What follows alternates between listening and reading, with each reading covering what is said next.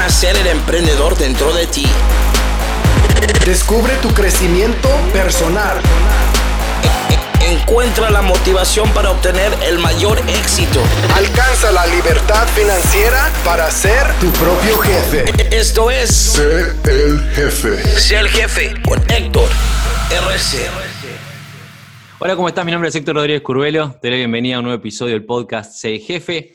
Hoy con el episodio número 45 y hoy empezamos con una serie nueva que es la serie de historias de éxito, en la cual voy a compartir junto contigo historias de éxito de gente de habla hispana, de hispanos, de latinos alrededor del mundo, para que vos entiendas de una vez por todas que se puede.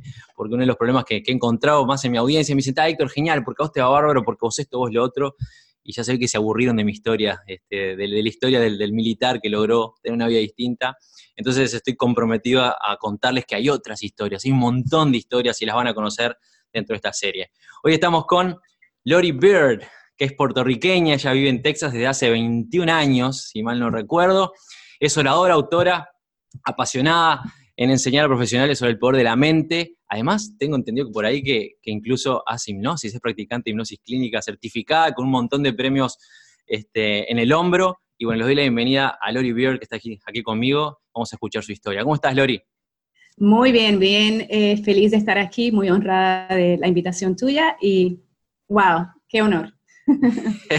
Lori, a Lori en realidad la, conocí de casualidad, como ustedes saben, este, estoy hace poquito que me mudé a Suecia y empecé a vincularme con, emprendedores y empresarios de acá, de este país, y muchos de ustedes ya escucharon que tengo un nuevo grupo de mentores, yo siempre les digo, ahí no importa dónde estés, siempre tenés que buscar seguir creciendo, y fue este grupo de mentores que me vinculó con un montón de empresarios alrededor del mundo, Lori fue uno de ellos, y bueno, estamos acá ahora con Lori. Lori, me gustaría un poquitito que le cuentes a la gente para que sepan, bueno, ¿quién es Lori? Porque yo hay una introducción básica, así chiquitita, pequeña, que es una introducción en la que se llama profesional. Esta es la persona que voy a entrevistar. Pero me gustaría que nos cuentes, a mí, a todos, este, cuál es tu historia, porque tu historia es lo más importante el día de hoy y creo que vale la pena que sea compartida. Gracias, Héctor. Eh, yo estoy muy feliz de estar aquí, como dije, y mi historia, mi historia es como cualquiera de las historias que están allá afuera, que también yo estoy bien lista de escuchar. Pero mi historia es de una muchacha común, nacida y criada en Puerto Rico. Como dije, igual que muchos allá afuera, en un ambiente de un hogar muy, muy, muy feliz, mi madre y mi abuela pudieron hacer todo lo posible para que yo viviera en un ambiente seguro y feliz. Uh, sin embargo, pasé por muchas vicisitudes que las voy a, las voy a contar después. Que me ayudaron a, tener intriga por el poder de la mente, la psicología y los comportamientos ¿verdad? De, los seres humanos.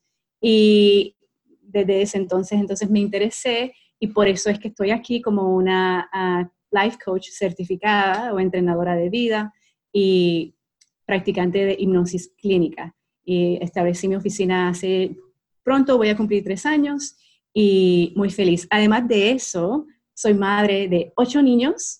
Oh, eh, ¡Qué lindo! Madre natural de ocho niños, he estado casada por 25 años, siendo muy feliz, y ya soy abuela de tres nietos, casi para cuatro. Ocho niños y cuatro, casi cuatro nietos, qué lindo. Escucha, pero ¿cómo, ¿cómo fue que, porque naciste en Puerto Rico, pero cómo terminaste en Estados Unidos, por ejemplo? ¿Cómo terminaste, cómo tu vida terminó en Texas?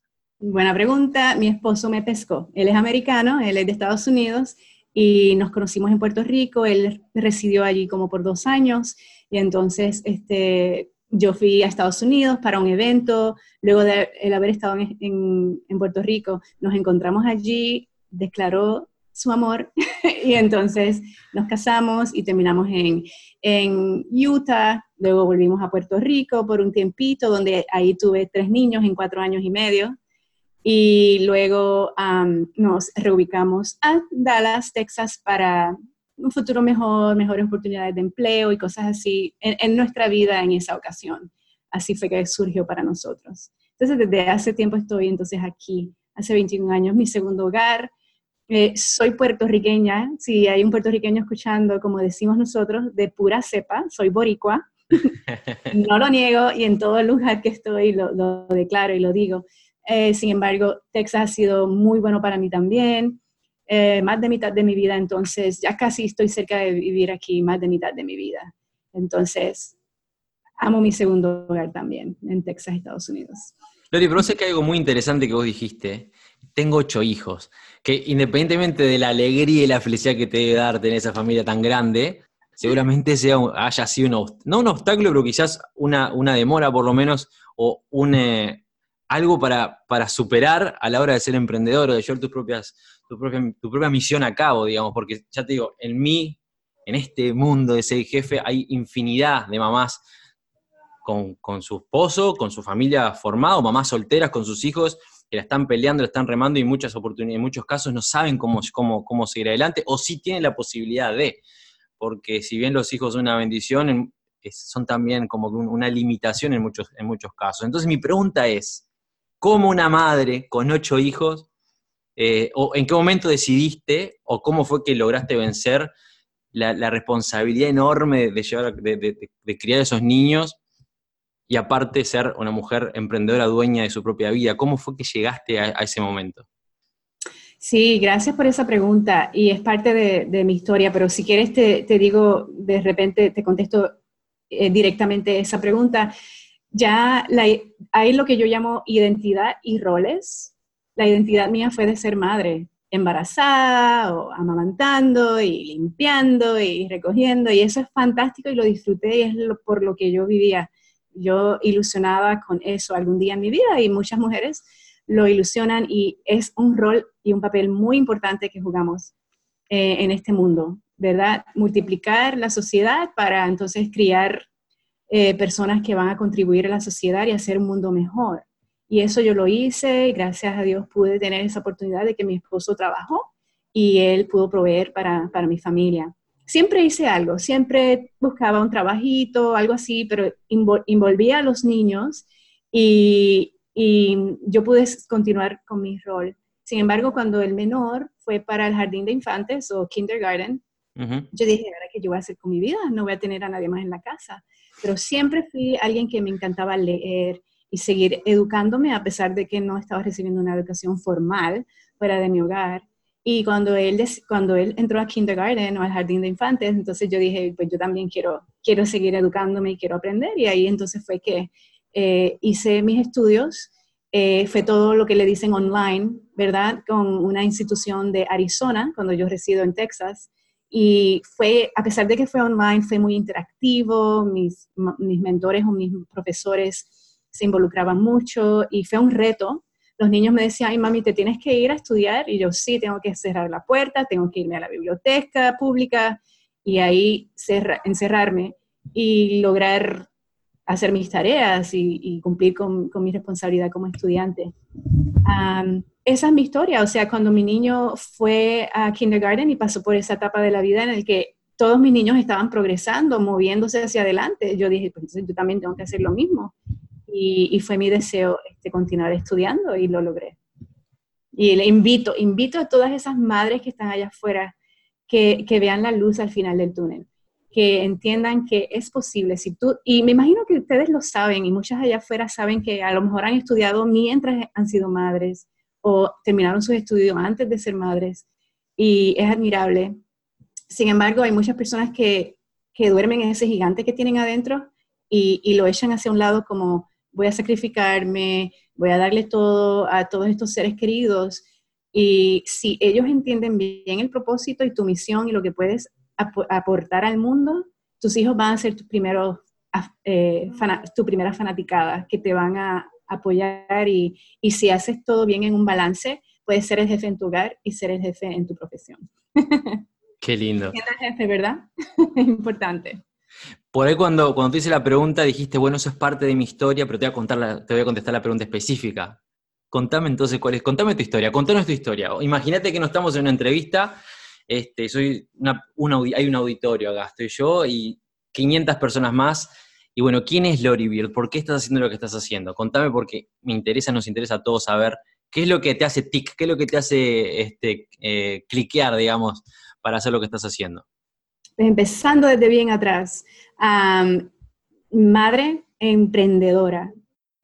O sea, yo tengo ejemplos en mi vida de mujeres muy emprendedoras y eso ha sido una bendición bien grande en mi vida. Pues eh, recuerdo mis primeras memorias es eh, abrir mis ojos, ¿verdad? En un hogar donde el, rol de las mujeres es bien importante porque no hay eh, rol de hombre. Y amo a los hombres, me encantan los hombres y tengo seis varones, de los mis ocho, seis son varones. pero entonces eso, eso estaba ausente en mi hogar porque mi madre fue divorciada, mi abuela fue divorciada y entonces mi, mi mamá tuvo la oportunidad de que mi, mi, abuela se mudara con nosotros para ayudarnos. Yo soy la menor de cuatro, de cuatro hijos y poco a poco fui descubriendo que entonces mi padre tuvo tendencias adictivas, tuvo tendencias adictivas y mujeriego y tomando y todo eso, entonces eh, decidió tener esa vida, prefirió esa vida que, que, la de su hogar y su esposa en ese momento y sus cuatro hijos. Y eso es una decisión que se la doy a él. Eh, mucho tiempo me afectó, me afectó mucho saber que la persona que se supone que para quien yo sea importante en la vida, pues eh, decidió otra, otra vida, otro camino, otro rumbo. Pero esa es parte de mi historia. Entonces, estoy en este ambiente donde no los que están en mi núcleo del hogar, pero la gente que está fuera tenía tendencias adictivas. Tengo una tía que también tenía un esposo eh, muy, con mucho, muchos comportamientos malos y detrimentes, deteriorantes para la familia y sus hijos.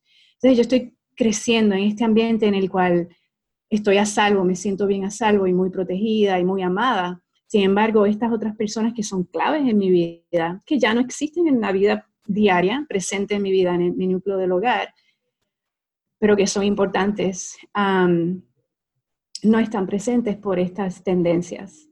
Y de ahí yo sigo creciendo con lo que la sociedad entonces hace sentir a uno a veces o, infligido por uno mismo, ¿verdad? Me, pues, me crié en un colegio católico privado y ahí la unidad familiar es súper importante. Entonces mi madre era la única, era maestra también en, ese colegio privado y era como que la que tenía el sello de divorciada. Y entonces yo estoy tomando notas mentales de que, wow, somos diferentes, somos diferentes, somos, eh, estamos perjudicados por, este, por esta etiqueta, ¿verdad? Y, pero como te digo, bastante bien, bastante saludable, mi madre proveyó todo lo que pudo y nos hizo bastante felices, hizo todo lo que pudo para que viviéramos una vida normal y feliz. Sin embargo, pues estaba este desbalance. Entonces, eh, también fui molestada como niña por un primo y entonces este, esto causó mucha, mucha distorsión en lo que es la vida íntima, las relaciones sexuales y todo eso. Pero entonces yo estoy siendo firme, feliz, con una base doctrinal y cristiana muy buena, muy, muy firme. pero por eso entonces estuve como que siendo, queriendo ser protegida, protegida, yo digo, nadie me va a hacer daño como le han hecho daño a todas estas mujeres en mi vida, todas estas mujeres significantes en mi vida, yo voy a crecer con este caparazón que me va a proteger. Y vino el príncipe azul, eh, me casé con, con, mi esposo hasta hoy día, bello, en una situación muy ideal, muy, muy buena, muy contraria al, ciclo que ya yo conocía. Sin embargo, eso, eso eh, sí, como tú dijiste, ocho niños, este, mi propio matrimonio ha sido muy frustrante en unos aspectos de que al principio yo no sabía lo que era una relación eh, íntima saludable, porque entonces yo creía que lo único que querían los hombres era esto, era lo otro, y que yo era un objeto. Y por las experiencias de mis mujeres queridas o por la experiencia que yo tuve. Entonces, eso me ayudó a mí a decidir en un momento dado, más cuando como tenía ocho niños y tantas experiencias y muchas personas me veían como alguien muy sabia, muy sabia para mi edad, muy sabia para... Tú sabes que siempre yo analizaba muchas cosas, siempre tenía mi diario personal donde podía expresar mis sentimientos, mis frustraciones. Otra cosa que yo hacía mucho es que yo lloraba en mi baño. Me encerraba y empezaba a llorar por cualquier frustración que tenía y me miraba al espejo y empezaba a hablarme a mí misma. Le estoy contando esto ahora y como que, wow. Y eso me ayudó, me ayudó a mí a ser fuerte conmigo misma, a ser mi mejor amiga, mi, mi mejor persona que, que, me apoya a mí misma.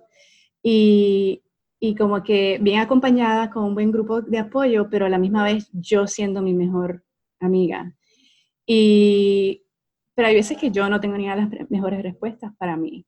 Hay veces que yo no era la mejor amiga mía también, porque entonces desenvolví y desarrollé unos patrones de autosabotaje. Y hasta que mi hijo fue a la escuela y yo también, ahí durante los estudios, eh, fue que la tarea que nos daban, los ejercicios que nos daban para entonces, si íbamos a ser coaches, necesitábamos sanar nosotros mismos como estudiantes, ¿verdad? De nuestros problemas, de nuestras situaciones, de nuestras lagunas. Y ahí fue que entonces yo comencé a despertar y a entender muchas cosas de mí misma y por lo tanto entender muchas cosas de los demás. Mis ocho hijos, eh, adultos ya, como te puedes imaginar, eh, el mayor tiene 24, han tomado una trayectoria que a lo mejor no es la mejor que yo apoyo por nuestros valores, nuestro sistema de, valores. Sin embargo, y al principio como mamá, eh, yo pienso que como madres y como padres, como seres humanos en general, eh, no sé, como un sapito, ¿verdad? Eh, es un renacuajito primero, ¿no? Y después un gusarapito y así seguimos, sigue desarrollando su, su, colita hasta que se convierte en un sapo.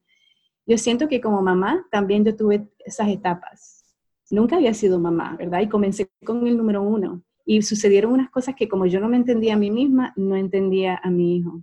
Y así, según ese, eh, hemos seguido evolucionando, he tenido mejores oportunidades para madurar y crecer como madre en mi rol y pobrecito, el daño que le hice al, hijo mayor. yo, le, yo, he pedido perdón muchas veces y me dice, ya, no te preocupes.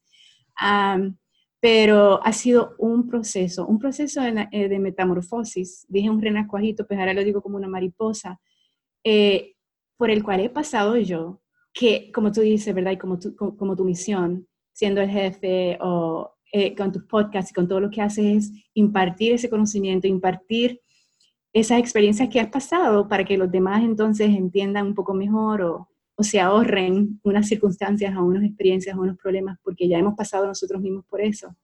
Y una vez mi hijo, el de 24 años, me dice, mami, yo, yo, tú necesitas ayuda, tú tienes problemas. Entonces él me dijo a mí, no, tú tienes problemas. y cuando él me dijo eso, fue como una cachetada que como un balde de agua fría que me ayudó a entender que sí, que yo tenía muchos problemas suprimidos, así se dice, suprimidos, ¿no? Así es. Que no había lidiado con esos problemas y que tenían que salir a la superficie, que necesitaban salir a la superficie para yo ser una mejor persona, para ser una persona feliz, y que es cuando yo lograra eso, las personas en mi entorno lo iban a lograr también, porque eso es lo que yo iba a, entonces a, lo que voy a impartir es felicidad. Entonces, cuando uno comienza con uno mismo, eso, eso se, se propaga. Y si, me permitís, si, me permitís este, un, un, paréntesis, porque hace rato que quiero, que quiero decirte algo, la historia me, me encanta. Me tenías que, decir, me tenías que este, decir. No, no, no, es que te estoy escuchando y me encanta, pero vos sabés que es, es, uno de los mayores problemas que tiene la gente. Y yo lo, lo vivo en mi, en mi, casa, en mi familia, la gente, mis, mis este, alumnos, saben la historia de mi mujer, que es parecida a la tuya, es, es, ella es una chiquina es una mujer, tiene 27 años, pero vivió cosas que ninguna mujer tendría que haber vivido. Y una de las, de las experiencias más grandes que, ella, eh, de, las, de los aprendizajes más grandes que ella ha tenido en los últimos años, que seguramente es por lo que vos has pasado y lo que acabas de, de, poner de manifiesto, es que hasta que nosotros no entendemos, no asumimos lo que nos pasó, y yo lo hago también en mi vida, en un momento determinado tuve que asumir que fue lo que pasó en mi vida, que determinó ciertas este, carencias o ciertas este, inseguridades o ciertas, ciertos problemas en mi, forma, mi accionar, en mi forma de manejarme, hasta que no entendemos, no podemos seguir, no podemos ir adelante.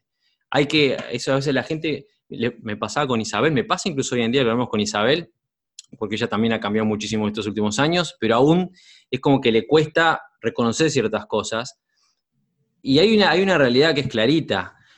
Vos, que estás ahí, Lori, capaz que la, mujer o el, caballero, cualquiera que esté escuchando este, o mirando este podcast, tienen que entender que eh, si tu padre fue abusivo, o, en, el, caso, en tu caso alcohólico, o engañó a tu mamá, o le trajo mil infiernos a tu mamá, no es tu responsabilidad.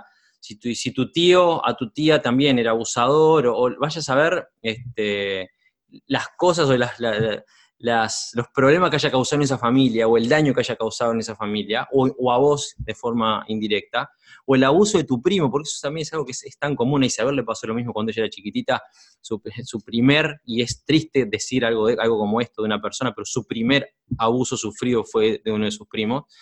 Y son cosas que no son tu culpa, ni eran tu culpa de tu mamá, ni, pero nosotros a nivel subconsciente, de, una, de alguna forma o de otra, lo asumimos como que propio y nos da vergüenza contarlo y nos da vergüenza expresarlo, siquiera hablarlo con nosotros mismos. Y es algo como que mejor que se quede guardadito ahí en el closet y lo dejo ahí.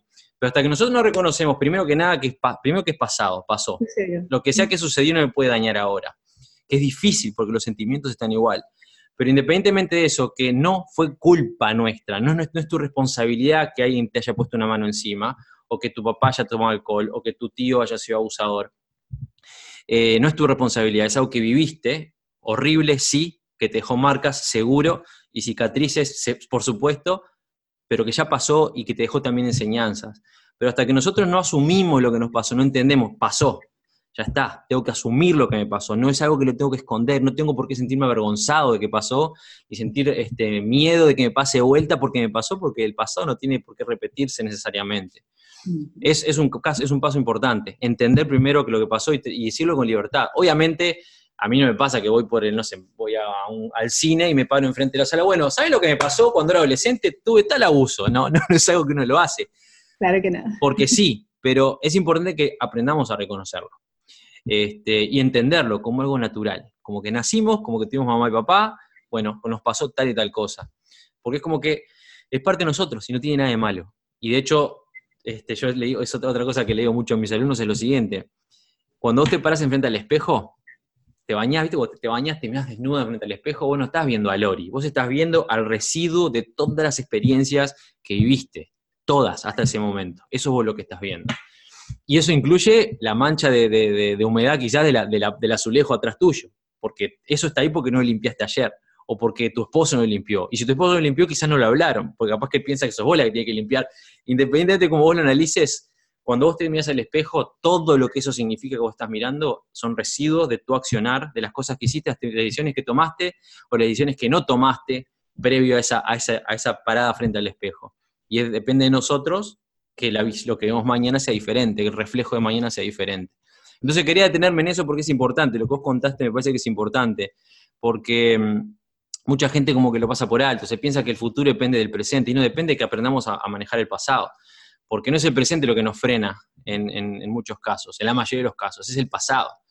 El pasado no debería afectar nuestro presente y nuestro futuro, pero lo hace, y hasta que nosotros no asumimos que no lo tiene que hacer. Porque yo, por ejemplo, es, muy fácil decir desde mi lado, el pasado es el pasado y no, no te afecta hoy, pero hasta que vos no lo entendés, hasta que no vos, Lori, nosotros, hasta que realmente no lo entendemos, no podemos avanzar. Entonces, hasta que no lo entendamos, el pasado va a seguir siendo un lastre que no nos va a permitir llegar al, futuro o encontrar el futuro que queremos encontrar.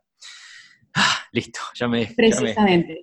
gracias, gracias por compartir eso, es muy cierto. Y como tú dices, el presente, si está, si está malogrado, si, si no entendemos y si nos está yendo mal, es que no hemos lidiado y, ¿cómo es que dijiste? Este, asimilado o... Asumido.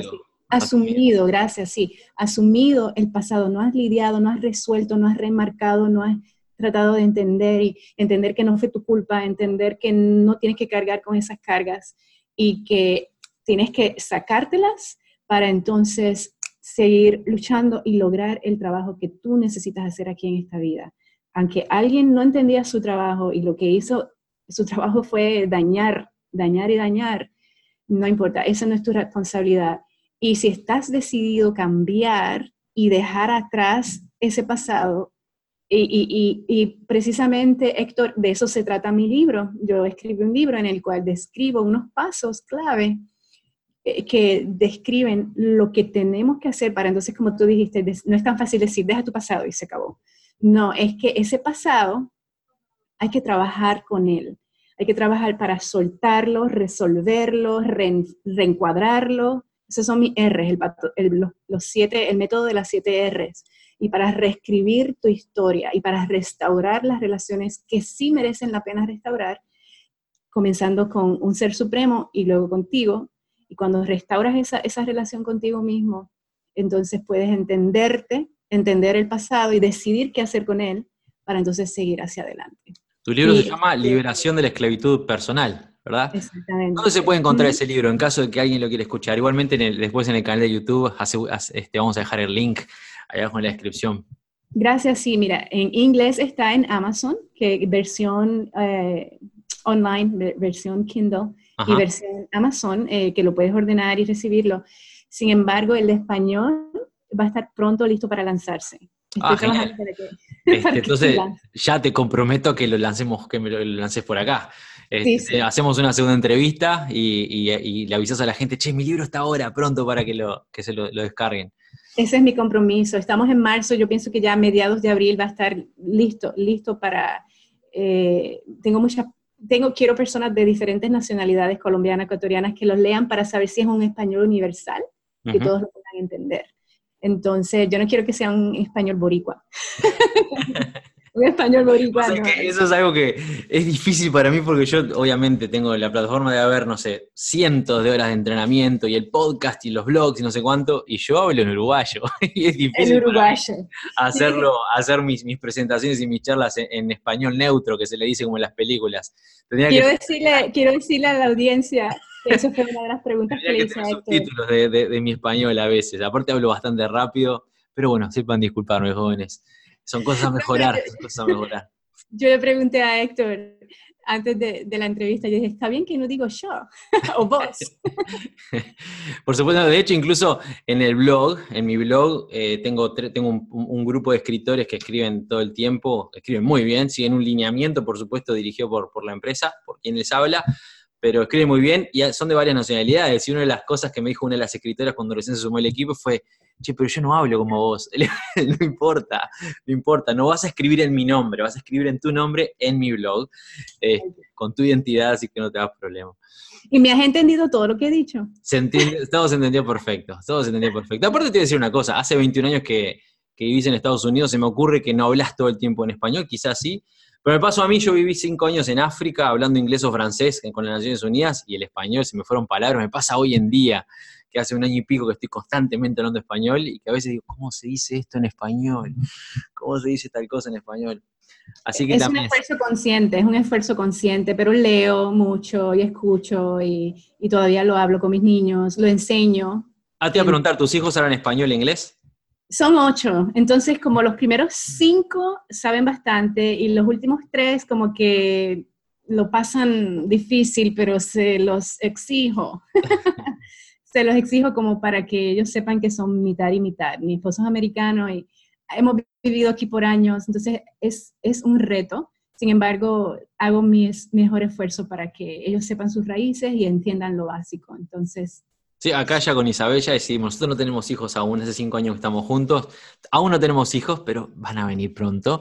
Este, y ya dijimos, van a hablar sueco, van a hablar este, español, y bueno, en realidad nuestro idioma no es ni sueco ni español, porque nosotros nos, conocimos hablando en inglés y hemos vivido, llegado a nuestra relación en inglés. O sea, pero español van a saber el idioma. invito a que, por favor, que lo hagan una parte importante de su vida. Por supuesto, por supuesto que sí. Por supuesto que sí. Pero escúchame, Lori, que ahora me gustaría que me comentes un poquitito. Ya sabemos más o menos tu historia, pero ¿cuál es tu misión? ¿Cómo, ¿Qué es lo que te llevó a vos a elegir el, rubro que elegiste? ¿Cómo es que eh, llegaste a, bueno, yo quiero ayudar a la gente a cambiar la forma en la que piensa? ¿Cómo llegaste a la hipnosis? ¿Cómo llegaste a ser profesional certificada en estas áreas? ¿Cuál es, cuál es el mensaje que querés transmitir? ¿Qué es lo que querés hacer? ¿Qué, a quién, qué, quieres cambiar? ¿A quién quieres ayudar? Todo tuyo. Está ahí muy cargado. Voy a ver cómo lo puedo desmenuzar. Sí, mira, entonces al, ingresar en esta escuela vi que era un instituto de, educación de estas modalidades que son holísticas, holísticas y diferentes de lo que ofrecen otras universidades, otras instituciones. Ajá. estuve viendo el catálogo y vi acerca de hipnosis, me dio una intriga y una curiosidad increíble porque, como te digo, siempre la gente busca consejos míos, buscaba consejos míos, mamás, otras mamás, otros amigos desde chiquita, desde chiquita. Entonces, cuando yo les decía unas cosas, unos consejos, las personas daban la vuelta y seguían haciendo lo mismo que, hello, te dije algo diferente, sigues repitiendo el mismo patrón. Entonces, con, con el trasfondo de muchas personas con adicciones en mi familia, me intrigó, me intrigó lo que es cuando me lo explicaron todo por el teléfono, me educaron de lo que era hipnosis y dije, wow, entonces el ego siempre está presente y por eso es que la gente no me escucha. y se dan la vuelta y hacen lo mismo que le dije que no hiciera. Entonces entendí que el subconsciente es el que tiene, es como, como el capitán del barco. El, el subconsciente es el que tiene ese poder de ayudar a las personas a cambiar verdaderamente. Y eso me intrigó y me fascinó y yo dije, sí, quiero eso también, quiero esa certificación. Y eso es lo que te, puedo contestar. O sea, mi deseo de, ayudar a las personas, tratar sus comportamientos desde la raíz, desde por qué es que actúan así, por qué es que ya han adaptado estos hábitos, estas costumbres, estos comportamientos, estas conductas perjudiciales, eso fue lo que me intrigó y eso fue mi, mayor deseo. En mi misión es ayudar a la gente. Yo digo en inglés, eh, bueno, lo voy a traducir al español, pero digo, yo veo tu grandeza y te ayuda a descubrirla por ti mismo. esa es mi misión, ese es como mi tagline, mi tagline o mi, mi refrán. O sea, yo sé que todo el mundo es capaz de dar y de ser más de lo que son. Porque es que yo estuve ahí, yo estoy ahí, yo estoy ahí y en el mismo, yo estoy en el mismo grupo de mentores que Héctor. Y por eso digo, porque si yo quiero ayudar a otros a crecer, no necesito dejar que otros me ayuden a crecer. Entonces, yo quiero eso, esa es mi misión, ayudar a las personas profesionales y, ejecutivas, porque si no tenemos, si no estás eh, performing, eh, se dice como mm, manifestando bien o ejerciendo bien en tu profesión, es porque hay muchas lagunas y muchos problemas personales. Entonces yo digo también que cuando te ayudo personalmente, progresas profesionalmente. Y esa es mi misión, o sea, tengo personas que no entienden su valor no entienden su estima. Entonces eso es lo que yo quiero ayudarles a ellos a descubrir. Si eso contesta. Sí, por supuesto. Y es más, te voy, a decir, te voy a decir una cosa, es uno de los mayores ayudas que se le puede brindar a nadie, porque todo el mundo tiene la capacidad de una vida mejor. Y eso es algo que no entienden. A, a veces, me te voy a dar un ejemplo, este, yo ahora como, no sé si creo que te lo comenté, pero mi audiencia sabe, voy a lanzar una, vamos a lanzar mi primer multinacional que va a ser la Red Hispana Club, ¿ok? La Red Hispana Club que va a ser una red de networking de profesionales, empresarios, empresarias hispanos en todo el mundo. Y tengo socios en varios, en varios países. Una, una en, España, en Francia, en Colombia y en Uruguay, bueno, y acá en Suecia. Y mm, una de estas personas es altamente capacitada, treinta y pico años de, capacidad este, profesional. Bueno, este ejemplo te lo podía dar también de uno de, uno de mis alumnos, que son ingenieros, con, ingenieros con másters y, posgrados y posgrados y más posgrados. Eh, este, este, ¿cómo, es el término de, los que dan clases en, universidad del nivel alto? Em, Doctorado, este... Eh, bueno, dan Profesores, profesores universitarios de, grado 5, grado 6, vaya a saber, y que cuando vos hablas con ellos, te lo dicen como con, no, y, bueno, y tengo esto también, pero no sé, porque, y no, tampoco es tan importante, y vos decís, pero escuchame una cosa, vos viste todo lo que has logrado hasta ahora, ¿por qué eso no es importante? Y, lo, viste lo, que me acabas de decir, que es lo que querés hacer mañana, y la visión que tenés de ayudar a la gente, y, no entienden que eso que es algo que pueden manifestar y como que lo dicen con vergüenza, y la mayoría de la gente se, piensa normal. Mira, yo tengo un ejemplo. Hace eh, unos, cuando empecé, cuando yo empecé este proceso de coaching hace tres años atrás más o menos, creé, un, diseñé un cursito que se llamaba Vide Voz. Vide Voz, soy jefe, este, hace tres años atrás.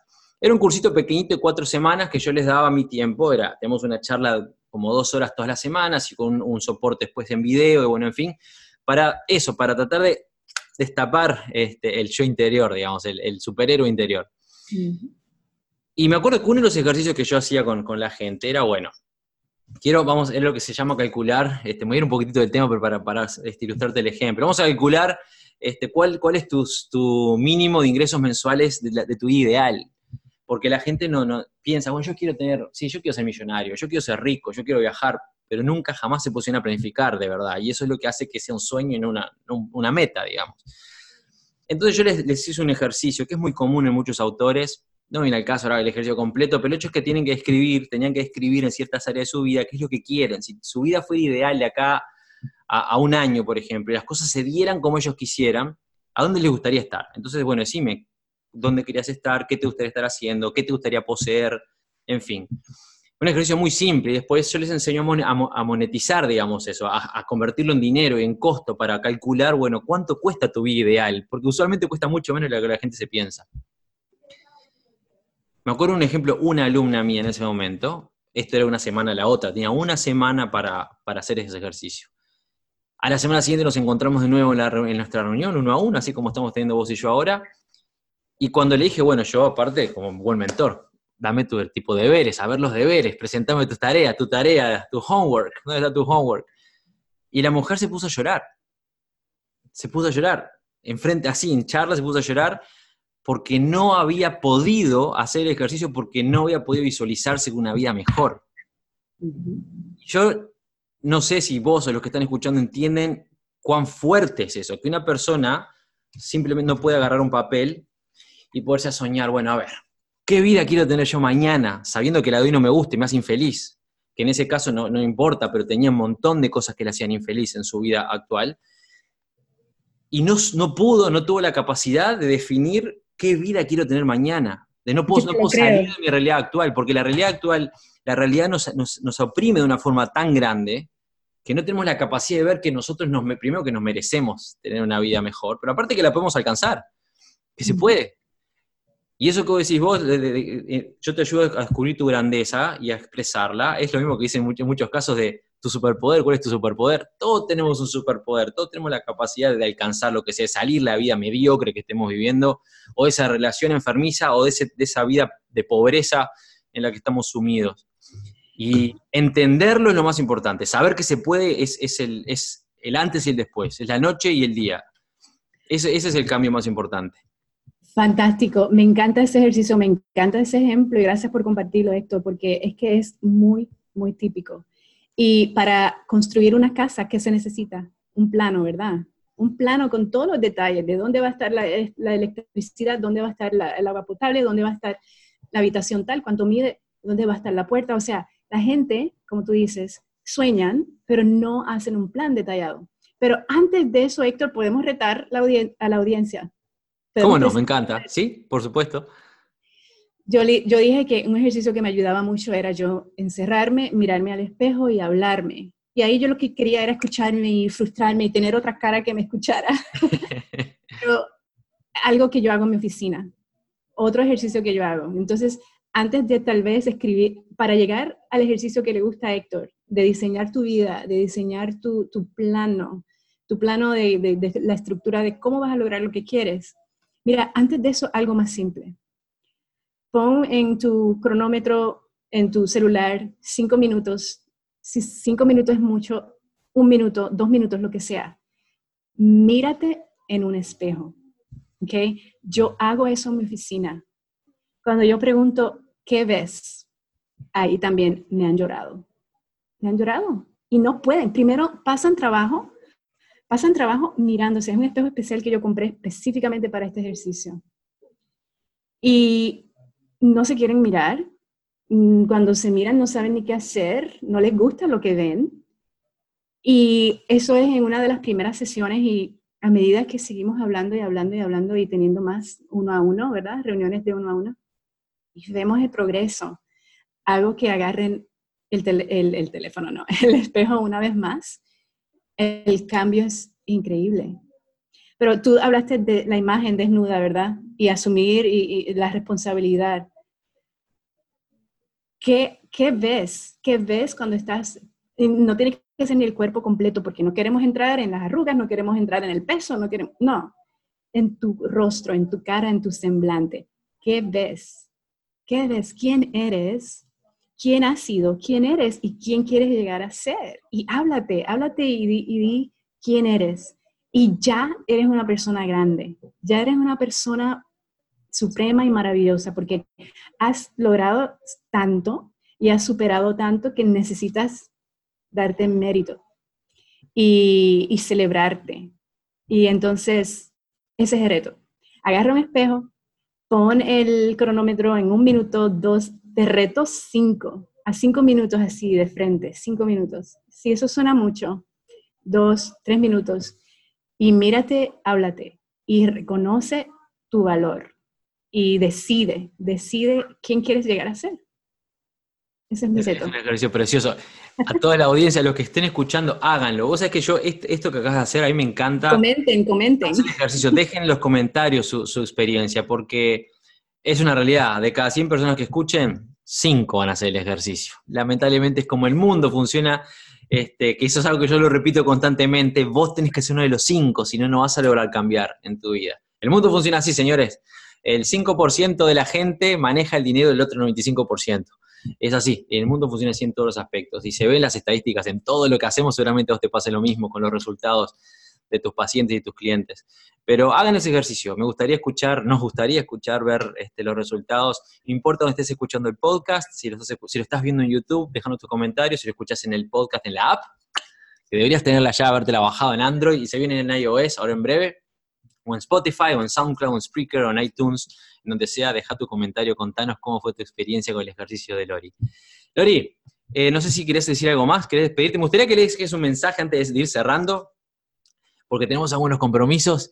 Este, antes de ir cerrando, que dejes un mensaje, mira la cámara y dale un mensaje a la gente que te está escuchando, que es una audiencia enorme de, hispanos y latinos en todo el mundo. Nos escuchan en te diría más de 50, sé que son 50 por lo menos porque es la estadística máxima que SoundCloud me permite alcanzar, hasta 50 países, sé que 50 países llego, imagino que son algunos más, así que ¿qué, qué, le dirías, qué mensaje le dejarías a la audiencia, a los hombres, a las mujeres que están pasando hoy en día por, por, ese struggle, por esa, esa lucha, por, por alcanzar, por tener una vida mejor, sea lo que sea, que muchos están buscando más dinero, otros quieren salir de una situación personal que los oprime, o una relación que los oprime, o simplemente buscar su camino o descubrir su grandeza o cualquier cosa que sea que están buscando.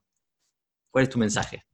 Héctor, gracias por la oportunidad y ha sido encantador y la oportunidad que tengo que me has dado ahora de hablarle al público es eso, ¿quién eres? Descubre tu grandeza, es que naciste para algo, naciste o si necesito tratarlo de usted, usted ya nació, usted nació para un trabajo, para algo que necesita hacer para influenciar y tocar ciertas vidas que están esperando por usted, que tenga el gran despertar para que usted entonces, para ellos permitirle que usted toque su vida. Usted tiene un mensaje, tú tienes un mensaje para el mundo y necesitas ese despertar con la ayuda de con la ayuda de Héctor, con la ayuda de un mentor, con la ayuda mía, sería un honor, con la ayuda de quien sea, porque a veces no podemos solos. Eh, tener ese despertar para entonces cumplir con nuestro llamado, porque tienes un llamado por algo, estás aquí, en este planeta, en el lugar donde estás, para tocar e influenciar otras vidas. Alguien está esperando por ti, alguien está esperando por usted. Entonces necesita actuar, necesita resolver, remover, restaurar para reescribir su vida y redescubrirse a, a sí mismo y reinventarse. Entonces, ese es mi mensaje. Mi mensaje es que necesita ese despertar para que viva regocijado y disfrute de una vida plena. Me encantó. ¿Sabes lo que me gustó mucho que dijiste que, en realidad nunca jamás lo dije y me, encantó? Que es alguien está esperando por ti. Sí. Es, eso, sé que eh, dijiste eso y que. Y es así. Es el, de la frase final que es muy emotiva para mí eso es clave. Alguien está esperando por ti. Porque nosotros a veces no, entendemos la importancia, que yo qué importante soy, que no, ¿quién, va a querer escucharme? Yo cuando les dije, cuando bueno, hablamos de psicología con mis alumnos muchas veces y les digo que es tu saboteador, tu saboteador que no te permite este, avanzar, no te deja avanzar porque te quiere proteger, te quiere proteger de los, del daño, de, los, las inseguridades y las, las quizás las penas y los dolores que el mundo tiene para, para darte y te protege y te queda guardadito abajo de la almohada de la cama. Y te dice cosas como que, ¿quién te va a querer escuchar? ¿Para qué vas a, exponerte si vas a dar vergüenza, si te van a reír? Y la realidad es que hay alguien que está esperando por vos. Hay, porque no importa el esfuerzo que gente como Lori haga, que gente como yo haga, o que gente como tantos mentores o, personas que están tratando, estamos todos tratando de, cambiar un poquitito el mundo, de cada uno dentro de lo, de nuestro, hay mucha gente allá afuera. Hay mucha gente allá afuera. No hay forma de que, de que yo mañana alcance a 500 millones de, hispanos o de 7.6 billones de personas en el mundo. No hay forma. Se necesita de todos nosotros. Y eso me encantó. Hay alguien afuera esperando por ti. Me, encantó esa frase. Bueno, Lori, En lo personal quiero agradecerte por estar conmigo eh, este, estrenando este, esta serie nueva dentro del podcast El Jefe, la serie Hablemos, Hablemos no, Historias de Éxito. Eh, un placer para mí que la primera haya sido una dama. Gracias. Este, que estemos, tenemos muchas cosas en común, estamos caminando por, en paralelo, digamos, vos ahí en Estados Unidos, yo acá en Europa, pero apuntando lo mismo. Felicitaciones por tu libro. Este, mantenernos al tanto de cuando lances la versión en español. De verdad, un placer. Este, me encanta que tengas una familia tan grande. Esa es mi cosa, es lo, que tengo pendiente. Yo, yo venimos conversando con Isabel. ¿Cuándo, cuándo, cuándo? Estamos conversando, este, pero se va a venir. Y la verdad que ha sido un placer, Lori. Muchísimas gracias por, por, por este, dedicarte, dedicar tu tiempo a, este, a esta entrevista conmigo. A la orden y gracias, ha sido un honor para mí.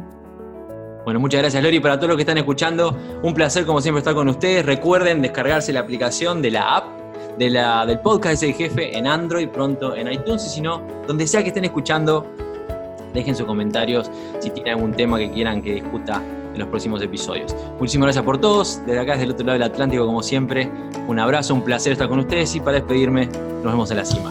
Chao, chao. El podcast Sé el jefe de Héctor Rodríguez Curvelo es dirigido y conducido por Héctor Rodríguez Curvelo y editado por Producciones C. El Jefe, con base en Suecia. Todos los derechos reservados. Nunca olvides que tú puedes ser quien dirige tu vida. Te esperamos en el siguiente episodio y recuerda, nos vemos en la cima.